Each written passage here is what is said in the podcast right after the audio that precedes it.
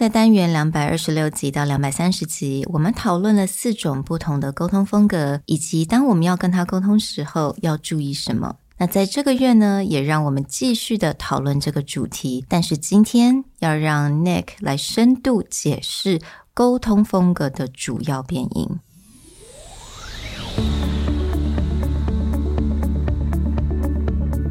Hello，欢迎来到 Executive Plus 主管与沟通力的 Podcast。I'm Sherry, an educator, certified coach, and style enthusiast。我相信专业有效的沟通是语言跟逻辑的完美结合。And I'm Nick a startup consultant, corporate trainer, and late night gaming junkie. I believe great communication requires the right mindset and solid frameworks.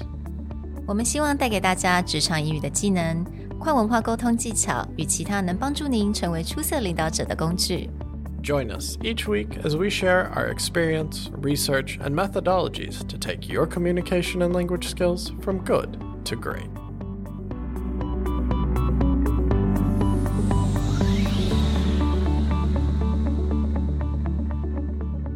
Hey, everybody. Welcome back to the Executive Plus podcast. At the end of last year, we talked about something that's been really important in training and managing and many parts of what we do in Presentality and Executive Plus, and that is the idea of social styles. Now, as Sherry and I are back in management positions in larger corporations, we have found that this is even more important when it comes to building a team and communicating across departments. So we wanted to revisit this topic and dive a little bit deeper into how does it work in the workplace, especially if you're a manager trying to work with your team. So, across Executive Plus and EP Insights, we're going to be taking a deeper dive on how we can understand communication styles, and especially how we can utilize them best as a manager. 那在我们推出这五个单元的时候啊，其实我们后续得到了蛮多非常好的回响。那很多人也觉得真的对他们很实用，不管是在啊、嗯，可能在管理上面，或者是对上管理、对下管理都一样。 那因为刚刚 Nick 有讲到，我们现在呢也算是已经也是当主管，那我们的团队也增加了很多人，所以我们发现呢，这个 social styles 真的是非常的重要，而且我觉得其实很多人也很喜欢做这样子的，不管是测试或者是了解，那他们在做沟通的时候也会特别的去等于说比较 self aware，也会比较愿意去 reframe 或者是 restructure。他们可能沟通的一些 message。那所以呢，在这个月我们也希望重新的回到这个主题。那在我们不管是我们的 EP podcast 或者是 EP insights，我们都会给大家很不一样的内容。Of course, episodes 226 to 230 are still completely relevant and give you a great overview of the styles. So, to kick this off, rather than reviewing what the four styles are, we want to do a little bit more about the dimensions that are used to measure these styles. Because actually understanding these dimensions, and even if you don't remember the style name or exactly where each style fits inside the quadrants, understanding these two dimensions will help you communicate a lot better by looking at people's very general communication behavior and understanding how to adjust to it. 那我相信很多人可能在听的时候，并没有机会能够拿出你的手机，然后呢，能够 you know click into the handouts，然后去看一下我们这个所谓的 quadrant。所以其实呢， 你们不太需要一定要去有这个 visual 的部分，你只要了解到有两个非常重要的变音，你就可以能够大概的了解到为什么有这四种不同的沟通风格。So let's talk about these two really important factors in social style. The first dimension that we usually measure someone's communication behavior on is the idea of assertiveness. Mm. Now, assertiveness is a measurement of how you like to influence other people in your communication. And we have two sides to this styles that tend to lean towards being high assertive. And high assertive is also described as tell oriented, which means that the way that they use influence or the way they persuade people is by telling them, by being a lot more concrete, a lot more specific, and a lot more direct with what they want. Now, the other side of the scale, we would say low assertiveness, is actually ask oriented. Now, ask oriented doesn't mean that tell oriented people are persuasive and influence people. What it means is that people who are more ask oriented use questions, use things like Socratic method as a way to get people to go back and think. Mm. So their way of persuasion is not by being direct. Their way of persuasion is by asking a lot of questions and hoping that the person either gets the point or comes to their own conclusion. So these are two very different sides of the assertiveness scale. 嗯，所以简单来讲，一种就是比较喜欢问问题的人，那一种就是比较喜欢直接跟对方讲我要什么或者你该做什么。Then I have to say though, the one thing that I've kind of realized is that, you know, when I first heard about this, I equate this with introverts and extroverts because people who are more extroverted tends to like to say things or tell people what to do. And to me, like people who are more introverted, they wanted to ask more questions. But then I don't really think they're the same, right? No, actually, these would be very two different types of personality because I think there are people out there who are very extroverted, but who are ask oriented. Mm. So just think of great interviewers. Oh, okay right? That doesn't mean that all great interviewers are low on assertiveness or they're extroverted. But a lot of times, someone who is willing to go out into the field and ask people a lot of questions to dig deeper into something, they communication behavior may be more on the ask oriented, the low assertiveness side. Now, the extroversion in their personality is that they get energy from going out there and talking to new people, mm-hmm. being in social events, but they don't typically control the conversation. They mm. just like the atmosphere and they like asking a lot of different people new questions and learning new things. Mm. Okay, so what you said, actually, that's a keyword control. 是不是喜欢控制的人通常都比较多的 assertiveness? They're more on the the right side of the quadrant. Actually, control is more related to how you try and control the situation. Okay. So, tell oriented assertiveness, they do control the situation by directing hmm. things. Mm. They like to feel in control because they have told people what to do. That doesn't mean that ask oriented people don't like control. It's just how they assert their control is very, very different. Mm. So, you also may know people, and this is going to be a very negative side of that who they like to ask questions as a way to appear smarter. So they may try and pull someone into a corner where they either make themselves look stupid because they can't ask the question, or it's very clear the person asking the question knows more than they do. But instead of outright saying, Oh, you really don't know what you're talking mm. about, they will pull a person into that corner. That can still be ask oriented. Hmm, interesting this assertiveness line does really have to do with how you maintain control and how you like to persuade others. So, high assertiveness, which we'll talk about certain styles, or those of you who reviewed these episodes remember before, drivers and expressives are high assertiveness, they are tell oriented, versus low assertiveness, ask oriented, maintain control, or use influence and persuasion like analyticals or amiables, they do this through an ask oriented method. Switching gears over to responsiveness. If assertiveness is how you influence or control others, responsiveness is actually how you measure control of yourself. So, responsiveness is a measure in which you see yourself as tending to control your emotions or display your emotions. We also call emoting. Mm-hmm. Emoting, if you think about emoji on your phone, like the little happy faces, to emote is actually to show how you feel. So the scale of responsiveness is how openly do you show your feelings, which actually is very high responsiveness, versus how much do you control the showing of your feelings, which would be low responsiveness. Mm. 那第二个，我们就来讲到了，就是一种感知的程度。那其实很简单，就是说这个人他是不是很愿意去表现他的情绪。But I think one thing that has been very interesting is that I thought that people who are more willing to show emotions are just simply more emotional.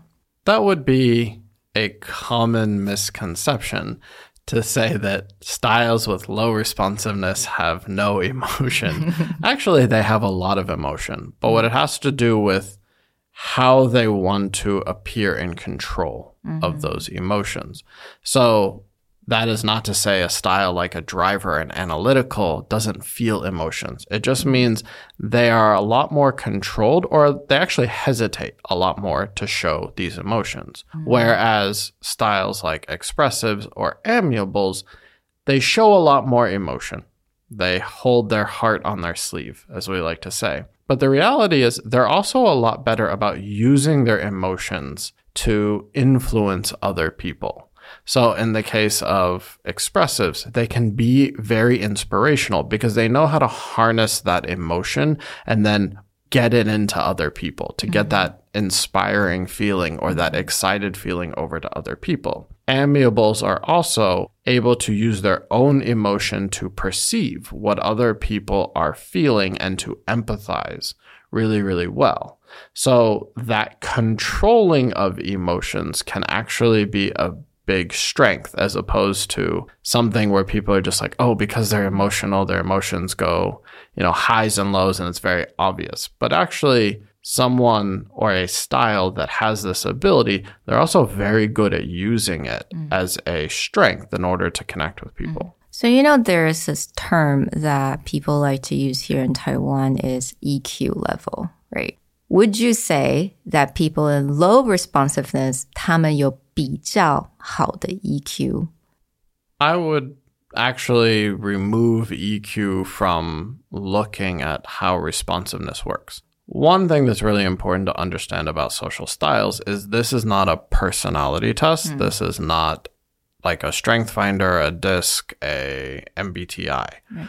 Social styles is actually about your outward communication behavior. It's something that people can measure mm. and something that people can react to. So in this case, your ability for empathy can vary drastically even within a single social style or across all of the responsiveness. What I would say is what people will notice between styles that are high responsiveness versus low responsiveness is that they make make an assumption that, oh, your EQ has to do with how much you show emotion. Mm. But actually, what it has to do with, you will notice, like I said, with styles that are high responsiveness and expressive or an amiable, they may have more emotion on the outside, but how empathetic they are to other people is hmm. also a big difference. So you'll notice that there are say expressive? Expressives who can be incredibly empathetic who can take someone's emotion and help amplify excitement or can take someone's emotion they can change like sadness into you know a challenge mm. something like that. They know how to do that. Amiables can be the same. But there can also be people who have high responsiveness who eq is not good and they just like in case of an expressive, dominate someone else's emotions. Mm-hmm. They don't even recognize that it exists because they emote so much and they don't have that EQ that they will just take over a conversation. Mm-hmm. The reverse would be, let's say, an analytical, typically a very reserved, a very in control style of their emotions. They can actually have very high EQ. And because analyticals typically pay more attention to information than other styles, they can usually, maybe it sounds a little weird, but they can very logically talk with someone about what they're feeling and help them realize where they're getting stuck mm. and get them out of, let's say, a rut. So they can have very high EQ, but without having to show a lot of emotion. 那我稍微整理一下刚刚 Nick 所讲的，因为我就稍微用中文的一些 definition，所以刚刚 Nick 就也提到了这四种不同的风格。那所以分别是分析型 （analytical）、行动型，也就是 driver；表现型就是我们所谓的 expressive；那和蔼型就是 amiable。Now that we've overviewed these two different dimensions. We actually want to get a little bit into how do you identify when you're viewing these different dimensions? Some parts of this may feel very obvious. For example, that tell versus ask in terms of how someone controls a situation, or that willing to control emotion versus very open with emotion. There are areas of these that seem very obvious, but we want to talk a little bit about how do you identify those subtleties? Because there may be times where you're just looking and be like, I think this person's more assertive, mm-hmm. but I'm not really sure, versus someone who is very obviously assertive. So I'm going to give you guys an example. Now, you guys know that Nick and I host the shows for three years. 那我们在这个之外，我们也常常 train together. We like manage team together. 但你知道吗？因为我们都是在 high assertiveness 的 spectrum, right? We tend to tell people what to do, or we tend to want to tell. Um, we're tell oriented. 当我们两个在共事的时候，其实呢，有的时候我发现。 我一定要憋住，不要讲太多话。And sometimes it's a little bit hard for me because obviously when we like host together, when we train together, I have to leave you time to speak. And it's like emotionally, that has been something that I'm like, okay, Sherry, just shut up. Let him talk. Just bite your tongue. Don't ask questions. Just let him talk. This is a great example of what happens when you put two very high assertiveness, tell oriented styles together, which is when you're building that cooperation, you have to leave room for both people to talk. But and I would say that this is more on the easy to identify side of mm-hmm. how can you tell whether someone is high assertiveness or not. But another thing that's really interesting about Sherry and I's situation is that Sherry is a certified coach. Mm. I am a trained facilitator. Part of our own training is about listening mm-hmm. asking really good questions and letting someone else talk in order to explore either how they feel or explore ideas as a group, which would seem very contradictory towards our communication behavior. But one of these things where you can again see that subtlety between is someone operating on their training versus someone's default communication behavior is how they respond after this thing. So, for example, I'm a trained facilitator. I have been taught that when I am meeting a new person, or in my case, when I talk to startups for the first time, probably the first half an hour of me meeting a startup will just be me asking a lot of questions and pulling information. But the moment I feel I have enough information to talk, I will start very directly giving advice. I will talk about, I heard this, this is how you should use it. I, you talked about this, this is how you should present it. So when it comes to my portion of speaking, there's a separation between my asking mode and my speaking mode. And when it comes to my speaking mode, I am very assertive high assertive oriented. I'm very tell oriented. I use a lot of influence and persuasion to tell people what I think. This will also be true in meetings. Like in meetings, I may not talk for a very early part of that meeting. But once it's my turn to talk, the way I construct information and the way I talk is very high assertiveness. So this is one of those things where don't mistake that because someone asks a question, they're low assertiveness versus someone who doesn't ask questions. It actually has to do with it's really their turn to communicate. Where do they lean? So as an expressive, we tend to like to get that emotions from the other side and we feed off from that emotion. 但有的时候我们会发现说，有些人就是很慢熟，他好像没有太多的喜欢不喜欢，或者是他就是好像没有办法马上跟你很熟，马上跟你 connect，or 可能他比较不喜欢去跟你讲说他 对什么事情特别的，for example, they really think something's going well or something's not going well, they're a bit hesitant to have a black and white answer. Usually, I think that is more analytical right? To me, that's how I observe someone that's like completely opposite of me.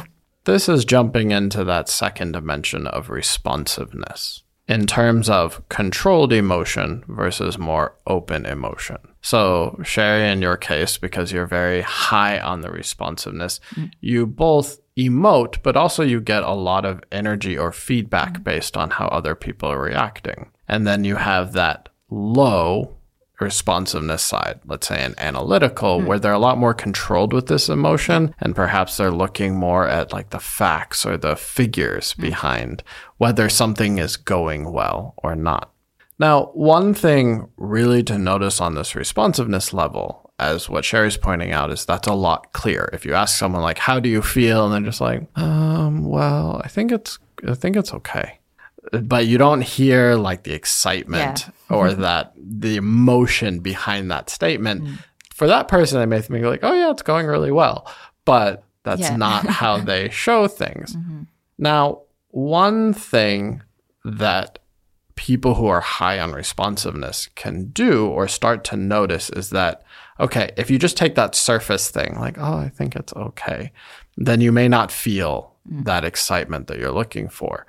But especially people who are on low responsiveness to notice that emotional level is just ask them to be specific. You know, oh, what is something that you think went really well? Or mm-hmm. what is something that concerned you? Then you'll actually start to get a level or degree of excitement.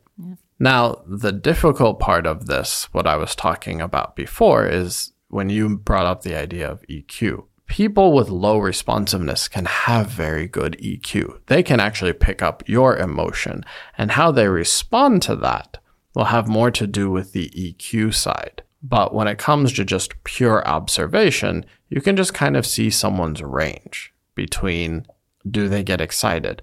The other thing to really notice in their behavior is word choice. So, in the case of someone who is low responsiveness, but they do want to show excitement. They may not be like, oh, that was fantastic. It was amazing. It was incredible. they may say something more along like, like, I feel that was really something new or special, mm-hmm. right? Special can have a lot of degrees of nuance, but if they say something is special, they may actually mean it more than if they're like, oh, that's okay. Mm-hmm. Like, okay, maybe there's not a problem, but it's really not that exciting. Yeah. And so, word choice when it comes to low responsiveness, you can start to pull apart like mm-hmm. how excited or how upset mm-hmm. they are because the range will be small, but they yeah. will typically change their wording choice.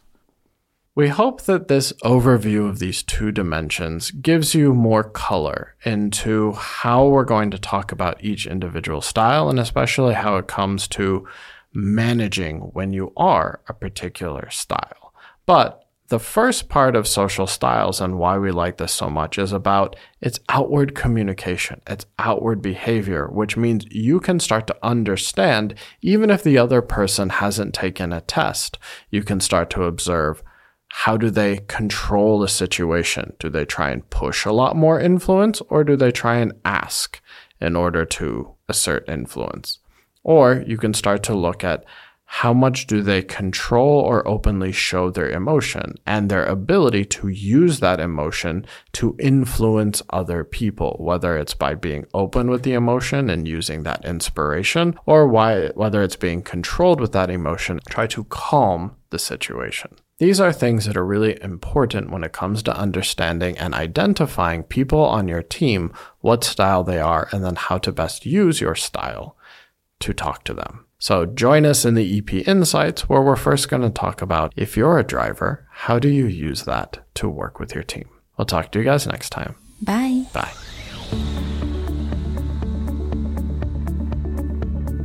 The Executive Plus podcast is a Presentality Group production produced and hosted by Sherry Fang and Nick Howard. You can search us on Facebook, 主管英文 Executive Plus. You can also find us on Instagram, Communication R&D, and email us at sherry at epstyleplus.com.